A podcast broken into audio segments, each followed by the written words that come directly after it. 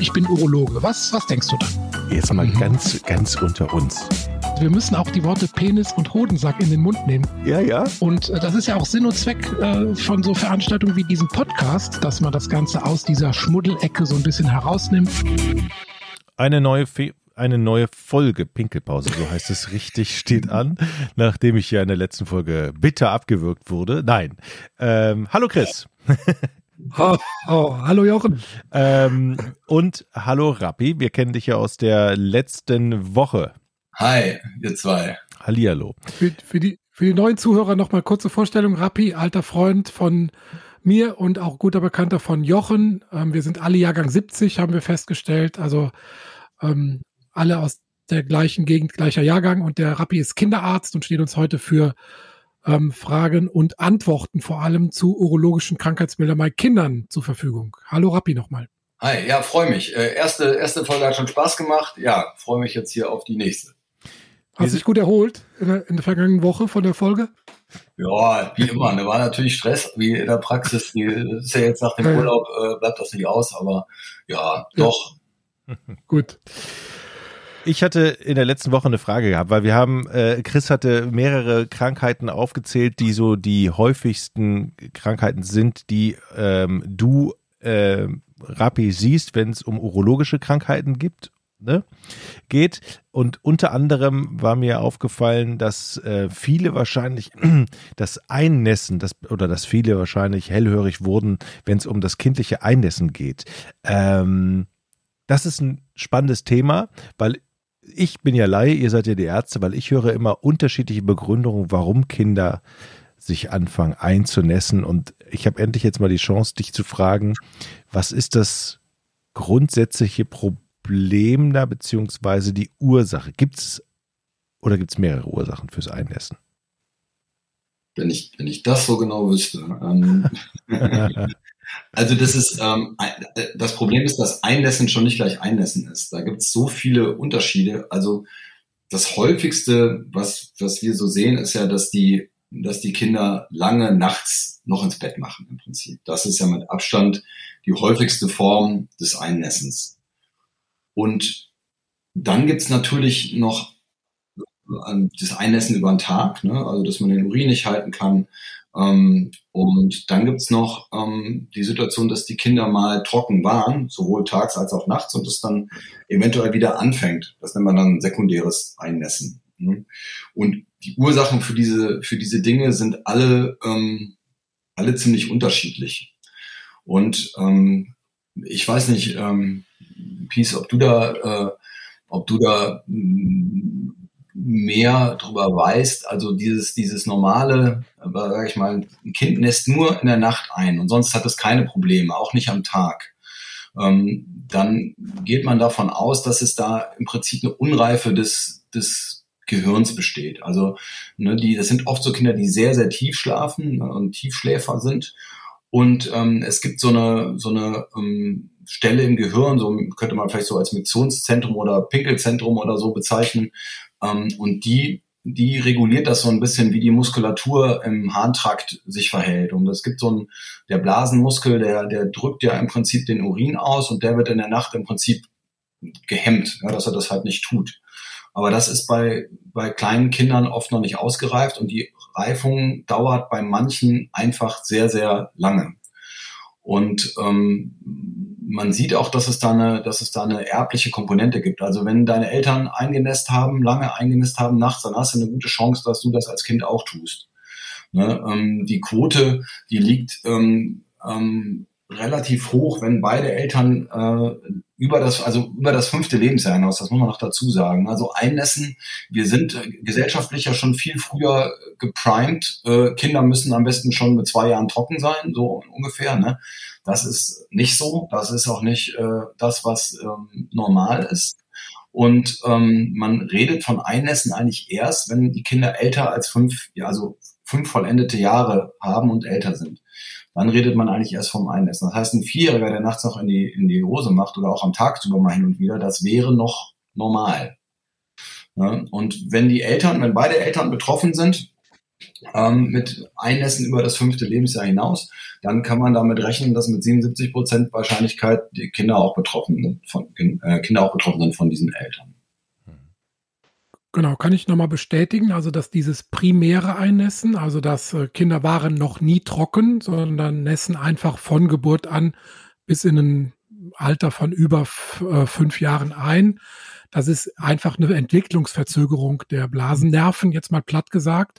Ähm, ich habe in meinem ersten Buch auch diesen Spruch geschrieben, die Blase ist das Organ, was als letztes den Dienst antritt aber auch als erstes den Dienst wieder quittiert. Also da siehst du mal, daran sieht man, wie anfällig dieses Nervensystem ist. Ne? Dass also bei dementen Menschen oder bei Menschen, die dann irgendwie kognitiven Abbau haben im höheren Alter, halt auch die Blasenfunktion mit als erstes dann wieder ihren Geist aufgibt und die, die Kontrolle wieder verloren geht. Und da kann man so ein bisschen dran sehen, dass einfach das mehr so Nervensteuerungs- oder eine Entwicklungsverzögerung des Nervensystems ist, diese primäre, dieses primäre Einnässen bei dem sekundären Einnässen, wo Kinder trocken waren und dann wieder einnässen, da sehen wir fast immer familiäre Hintergründe. Da ist irgendwas in der Familie passiert, Trennung der Eltern, Umzug in eine neue Wohnung, anderer Kindergarten, Stress mit einem Nachbarkind, Oma gestorben. Solche Dinge sind ganz häufig, also so wie manche Kopfschmerzen, Magenschmerzen kriegen, projizieren halt viele Kinder dann oder machen, holen sich Aufmerksamkeit zurück über dieses wiederauftretende Einnässen. Ja, das ist fast immer psychologisch. Das ist nichts, die machen das nicht bewusst, ne? Also die machen nicht bewusst eine Aufmerksamkeitsgewinnung, das ist schon eine unterbewusste Geschichte, aber ähm, das ist bei dieser sekundären Einnässen fast immer so. Und da muss man dann auch immer, man muss beim Einnässen noch wirklich noch ein paar andere Sachen noch erfragen. Also ein Koten ist auch äh, ähm, dann oft bei den sekundären Formen mit vergesellschaftet. Das ist auch fast immer psychologisch, weil ähm, der Stuhlgang ist normalerweise das, was die Kinder zuerst äh, erlernen, Stuhlgang zu halten. Ne? Und dann kommt es tagsüber ähm, Wasser zu halten und dann kommt erst das nächtliche Wasser halten. Und ähm, deswegen ist es wichtig, dass man, ähm, dass man das wirklich ähm, auch erfragt, ne? also diese psychologischen Dinge erfragt. Also was auch interessant ist, zum Beispiel Kinder mit ADHS messen häufiger ein als ähm, oder mit, Kinder mit Autismus-Spektrumstörungen lassen häufiger ein als äh, Kinder, die das nicht haben. Also psychologische Krankheiten sind auch mit Einlässen vergesellschaftet unter anderem. Und die und auch es gibt Geschlechterunterschiede. Ne? Also nächtliches Einlässen ist bei Jungen häufiger, also wenn die nur nachts in die Hose machen, als bei Mädchen und tagsüber, äh, ähm, dann nennt man das eigentlich nicht Einlässen, sondern Harninkontinenz. Dann ähm, ist das bei den Mädchen häufiger. Also da gibt es schon auch noch Unterschiede und das ist nicht so ganz banal, wie das auf den ersten Blick wirkt. Würdest du denn einen Tipp an alle Eltern geben? Oder, oder würdest du sagen, okay, das ist ein eher richtiges Verhalten der Eltern und das ist ein echt wirklich blödes Verhalten? Entspannt bleiben ist ja fast immer gut und das gehört da erstmal auch zu. Also erstmal der gesellschaftliche Druck, Druck aus dem Kindergarten und so, der ist ja schon mitunter nicht so gering, ja. Oder gerade wenn noch die ältere Generation, wo man noch früher angefangen hat mit diesem Sauberkeitstraining, was, äh, was ist, was gemacht worden ist. Gerade bei denen ähm, wenn die dann noch sehr viel in der Erziehung mit rumwurschteln, Oma und Opa, ähm, dann ist es oft so, dass wenn das Kind mit zweieinhalb noch nicht trocken ist, dann macht die Großmutter unter Umständen Druck und sagt, das kann doch nicht sein, das war früher ganz anders und so. Also erstmal da entspannt bleiben, das ist ganz wichtig. Dann gibt's auch gute Untersuchungen, die haben geschaut, wenn Eltern so ein Sauberkeitstraining machen, wann denn ein Kind im Durchschnitt trocken wird. Und der Durchschnitt ist unabhängig vom Sauberkeitstraining eigentlich der gleiche. Also egal, ob sich Eltern ganz viel Mühe geben oder nicht, ist der Durchschnitt der gleiche. Der Unterschied ist nur der, dass bei dem, wo ein ganz intensives Sauberkeitstraining gemacht wird, mehr Kinder früher trocken werden, aber auch mehr Kinder später trocken werden. Das heißt, das ist ein bisschen auseinandergezogen und der Durchschnitt ist, ist im Prinzip gleich geblieben. Also was man, was denke ich sinnvoll ist, dass man ein Sauberkeitstraining schon macht mit den Kindern, aber dass man das entspannt macht, dass man das ohne Druck macht und dass das auch ein bisschen abhängig ist von dem Wunsch der Kinder. Also wenn ein Kind mit 18 Monaten Interesse hat, auch mal auf Toilette zu gehen, weil es Mama und Papa sieht, äh, wie ist das, wie die das machen, dann darf man die schon auch ruhig mal da draufsetzen oder so ein Töpfchen da hinstellen und sagen, wenn du willst, dann geh doch mal da drauf und so. Das ist gar kein Problem. Ähm, da muss man jetzt nicht sagen, darfst du nicht. Ähm, aber wenn ein Kind da noch nichts mit einer eine Mütze hat, dann würde ich da ganz entspannt zuwarten. Ne? Also da, das ist, glaube ich, schon mal das Wichtige, so Druck rausnehmen aus dieser ganzen, äh, aus dieser ganzen Situation. Und ähm, es, es scheint auch so zu sein, dass wenn man überhaupt gar kein, also wenn man das überhaupt nicht thematisiert als Eltern, also wenn man, sagen wir mal, Wasser lassen und Spülkontinenz und so überhaupt nicht irgendwie mit den Kindern ja, bespricht oder mit, mit denen das mal kommuniziert, dann scheint es auch tatsächlich so zu sein, dass dann ähm, die Kinder im Schnitt etwas später trocken werden, dass das auch nicht günstig ist, dass auch auf längere Sicht das dann eventuell Probleme machen kann. Also wie das bei fast allen Sachen im Leben so ist, so der goldene Mittelweg ist, ist das, was, was das Beste ist. Ja. Dann frage ich dich mal frei weg, wann fängst du mit einer Therapie an? Also bleiben wir jetzt mal bei dem primären Einnässen. Kind war noch nie trocken, Eltern kommen zu dir. Ähm, wann würdest du jetzt sagen, ja, jetzt können wir mal langsam anfangen? Ja, also so eine, so eine Therapie. Hast du da ja, also für dich eine Strategie oder?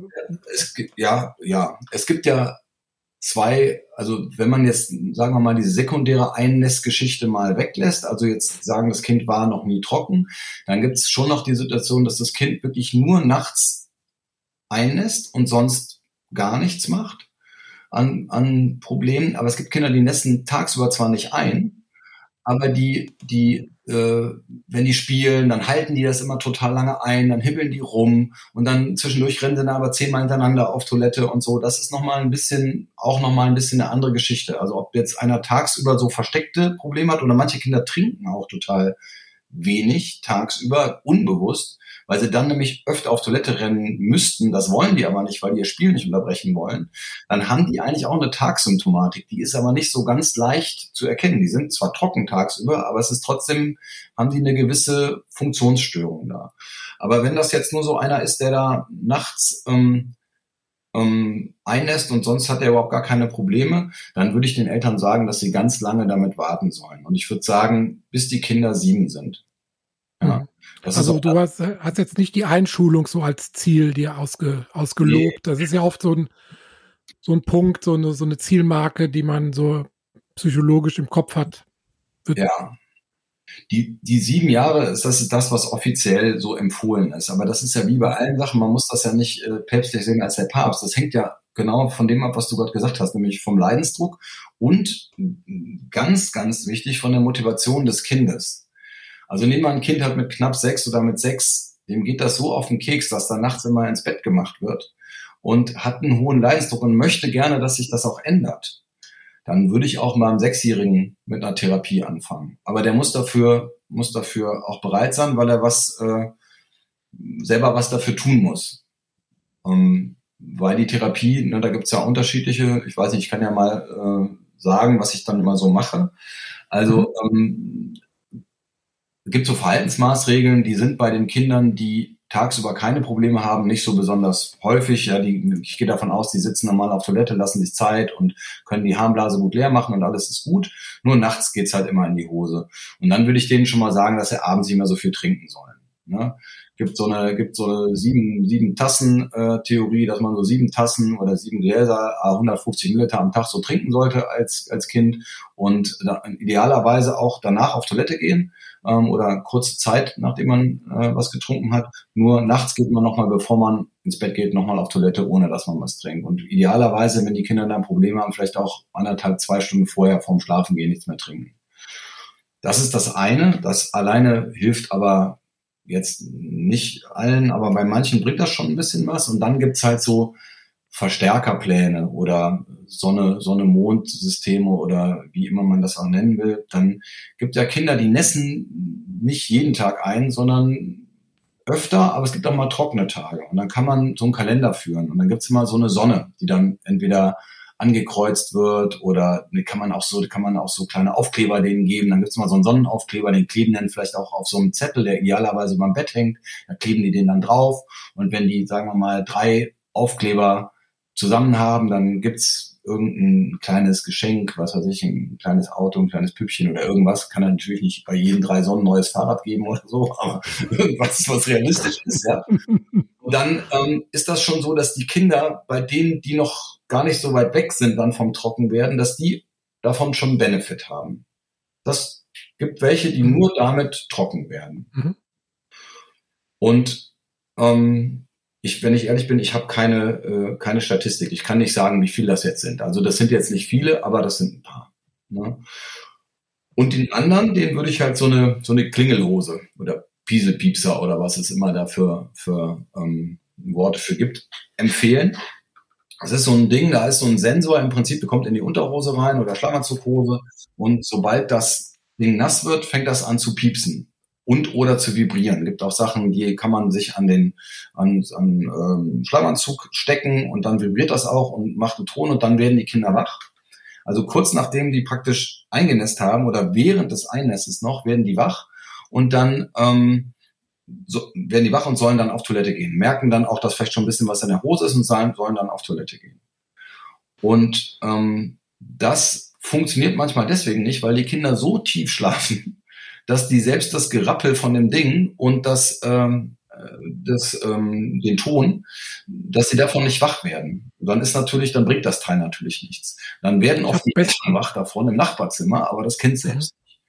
Ja, ich habe tatsächlich bessere Erfahrungen mit den Geräten, wo der Empfänger bei den Eltern steht. Ja, Kabel ungebunden. Und die ne? dann das Kind, wenn es schon eingenässt hat, wecken und ja. trotzdem nochmal mit ihm den Weg zur Toilette ja. haben. Erstaunlicherweise hat man dann trotzdem nach zwei, drei Monaten dieses Trainings eben diese Konditionierungseffekt, dass die Kinder schon vor dem Einnässen irgendwie wach werden und dann einfach merken, okay, ich muss zur Toilette. Wenn ich jetzt wieder in die Hose mache, habe ich wieder diesen ganzen Aufwand. Mama kommt, Papa kommt, wecken mich, bringen mich zur Toilette und so weiter, dann gehe ich lieber schon selber und habe dieses ganze ja. Rumgerenne nicht. Ja. ja also diese Geräte, wo, die, wo das bei den Eltern alarmiert, die sind zwar für die Eltern nicht so angenehm, aber die sind be beide natürlich unterbrechen die Nachtruhe. Aber in meiner Erfahrung sind die irgendwie wirksamer. Ich verschreibe nur diese Teile ohne Kabel tatsächlich, aber ich mache das so, dass ich sage, in der ersten Zeit soll das bei den Eltern stehen, wenn die, wenn die Kinder nicht wach werden. Wenn die wach werden, ist ja gut. Okay. Dann bei den Eltern stehen und sobald das Kind das ein paar Mal gemacht hat, dann können sie mal versuchen, das zum Kind hinzustellen, damit es das selber reguliert. Es ist nur wichtig, dass die Kinder, dass die Eltern das Kind nicht im Halbschlaf auf die Toilette setzen. Das muss halt wach sein, das Kind wirklich. Ja. Sonst bringt das Ganze nichts. Ne? Ja. Aber man das muss sich also auch die sogenannte nee, Pieselpiepser-Therapie nach Rapp. Die, die Stufentherapie nach Rapp. genau. Aber es ist schon so, man braucht eine gewisse Zeit. Es geht nicht von heute auf morgen. Chris, du hast schon gesagt, so zwei, drei Monate. Also man, man, es braucht schon was, ne? Ja. Ja, wie jedes Training, ne? Ja. Genau. Ja, wenn das, wenn da nach sechs bis acht Wochen sich gar nichts tut, wenn man da gar keine Besserung sieht, dann kann man sich überlegen und sagen, komm, das wird wahrscheinlich nichts. Aber mhm. meistens merkt man dann nach der Zeit, dass sich das schon ein bisschen bessert und so drei Monate ist so die Standarddauer, ja. Mhm. Wann wäre für dich der Punkt gekommen, zum Urologen, zum Urologen zu schicken? Also wenn es dann Richtung Medikamente geht, machst du auch noch selbst? Ähm, ja, ja, ja, ja. Also äh, Desmopressin-Präparat würde ich noch selber verschreiben und sage ich. Kannst du unseren Zuhörern das nochmal kurz erklären? Ja, was ist das mit dem? Ähm, man kann das auch hormonell behandeln und das ist im Prinzip ein Medikament, was man gibt, was die Ausscheidung der Flüssigkeit. Ähm, oh, jetzt geht mein Telefon. Ich äh, mach mal eben ganz kurz. Ich rufe dich gleich zurück. Ja. ich, okay, ciao. Ähm, ähm, wo war ich? Ach so, ja. Also ähm, das ist ein Medikament, was im Prinzip dafür sorgt, dass die Flüssigkeitsausscheidung nicht so hoch ist. Dadurch gelangt gar nicht so viel Flüssigkeit erstmal aus der Niere in die Harnblase. Und ähm, dann ist es über Nacht natürlich auch äh, einfacher, dann für die Kinder ein geringes Volumen dann auch zu halten. Mhm. Und ähm, das, ähm, das kann man machen, wenn man vor allem schnell irgendwie was braucht. Ne? An, also Fahrt steht an mit der Klasse und in den letzten paar Wochen ist es doch so schlimm geworden, dass ganz viel Druck da ist, dann kann man sich auch überlegen, ob man das vielleicht sogar primär macht, würde man sonst eigentlich nicht tun. Also erst diese Klingelhosentherapie machen und ähm, da muss man halt darauf achten, dass die Kinder, ähm, dass nicht zu viel Flüssigkeit zurück behalten wird. Also Kinder, die extrem viel trinken, da muss man ein bisschen vorsichtig sein. Also dann nicht vorm Schlafen gehen noch drei Liter trinken oder sowas. Aber sonst ist das eigentlich auch relativ unproblematisch von der Anwendung. Man steigert da so ein bisschen die Dosis, bis das funktioniert. Dann wird das auch über einen längeren Zeitraum gehalten und dann wird das wieder reduziert, kommt aber jetzt auch nicht so selten wieder dazu, dass das dann wieder anfängt mit dem Einnässen. Ja. Und genau, das Prinzip ist ja dabei, dass man die Blase erst äh, entlastet, dass sie nicht viel speichern muss und dann gibt man die Urinproduktion nachts wieder ein bisschen frei, damit die Blase lernt, nachts einfach immer mehr zu speichern und dann möglichst an den altersentsprechenden Normalzustand dann rankommt. Ja. Und das ist ja. das Prinzip von dieser Therapie. Aber das ist schon eine echte hormonelle Therapie, wie du sagst, genau.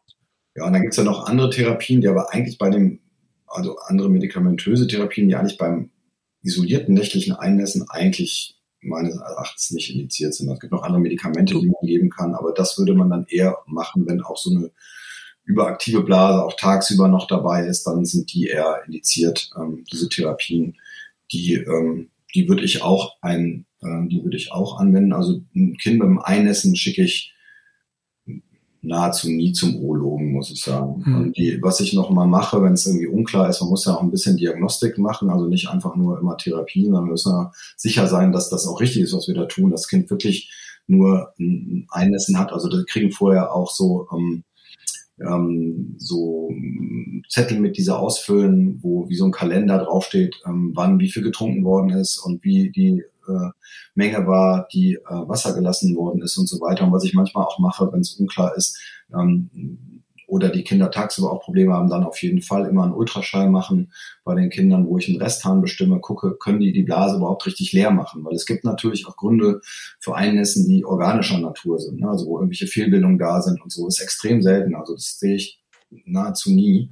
Aber ähm, theoretisch ist das möglich und deswegen guckt man dann, ob die Harnblase vernünftig entleert werden kann. Ne? Da dürfte eigentlich nichts mehr drin sein oder nur ein paar Milliliterchen. Wenn aber einer noch 40 Milliliter in der Harnblase hat, nachdem er gesagt hat, ich bin jetzt fertig mit Pipi machen, dann ist das vielleicht einer von denen, denen äh, die dann immer, ne, ich, ich will spielen und dann gehe ich schnell auf Toilette, mache eben Pipi, aber dann bleibt jedes Mal da 40 Milliliter drin oder 30. Ne? Und dann haben die natürlich schnell auch wieder einen Harndrang und dann dringen die wieder ab und das ist für die, für die Harnblase ist das kein günstiger Zustand, wenn da immer was drin bleibt und wenn immer wieder das abgekniffen wird sozusagen. Hat man in der Pinkelpause schon des Öfteren lernen können. Ne? Genau.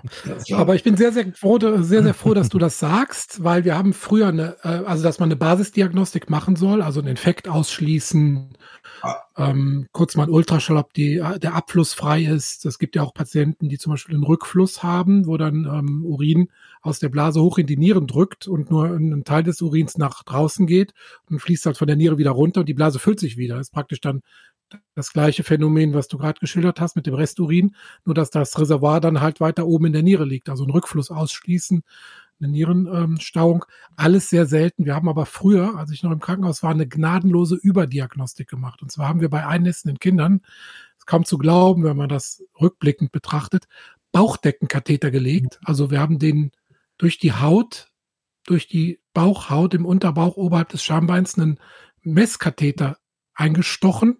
Dann mussten die nachts ähm, wurde dann der Druck gemessen, um eine Blasenunruhe nachts zu erkennen. Also wirklich eine komplette invasive Überdiagnostik, die heutzutage Gott sei Dank nicht mehr gemacht wird. Ähm, also wir beschränken uns tatsächlich auf die Basisdiagnostik, Infektausschluss, Resthahn, gucken, dass organisch alles so ist, wie es sein muss. Und dann steigen wir in die genannte Therapie ein, so wie du es gerade schon ganz schön geschildert hast. Ich würde mal eben, meine Herren, einen Bruch machen und zu einem anderen Thema kommen, wenn es mir gestattet ist. Darf ich denn an der Stelle wieder den Vorschlag machen? Ach, Weil nee. ich glaube, der Rappi, der. Komm. ja. Der Rappi, der hilft uns so gut weiter und wir können doch, wir sollten nicht so viel Stoff in eine Folge einfach reinpressen. Okay. Ich denke, der Rappi ist ein idealer Kandidat für uns, für die kinderurologischen Sachen und wir haben noch zwei große Themen, die wir, die locker mindestens eine Folge füllen. Das ist einmal die Vorhautenge da, das muss auf jeden Fall ausführlich besprochen werden. Mhm. Und der Hodenhochstand, da hat sich auch in den letzten Jahren was geändert bei der Therapie. Sollten wir jeweils, glaube ich, eine extra Folge zu machen. Deshalb würde ich vorschlagen, mal wieder. Ja, machen wir das. Hier, Oder? Ja. ja, gerne. Kinderärzte haben auch eine Menge Zeit. Ich denke, das ist kein Problem. Okay. Dann machen wir gut, Schluss für liebe heute. Leute, dann machen wir nächste Woche nochmal, ne? Gut, bis dann. Mach's gut. Danke, Ravi. Tschüss. Ciao. Ciao. Ich bin Urologe. Was, was denkst du da? Jetzt mal mhm. ganz, ganz unter uns. Wir müssen auch die Worte Penis und Hodensack in den Mund nehmen. Ja, ja. Und äh, das ist ja auch Sinn und Zweck äh, von so Veranstaltungen wie diesem Podcast, dass man das Ganze aus dieser Schmuddelecke so ein bisschen herausnimmt.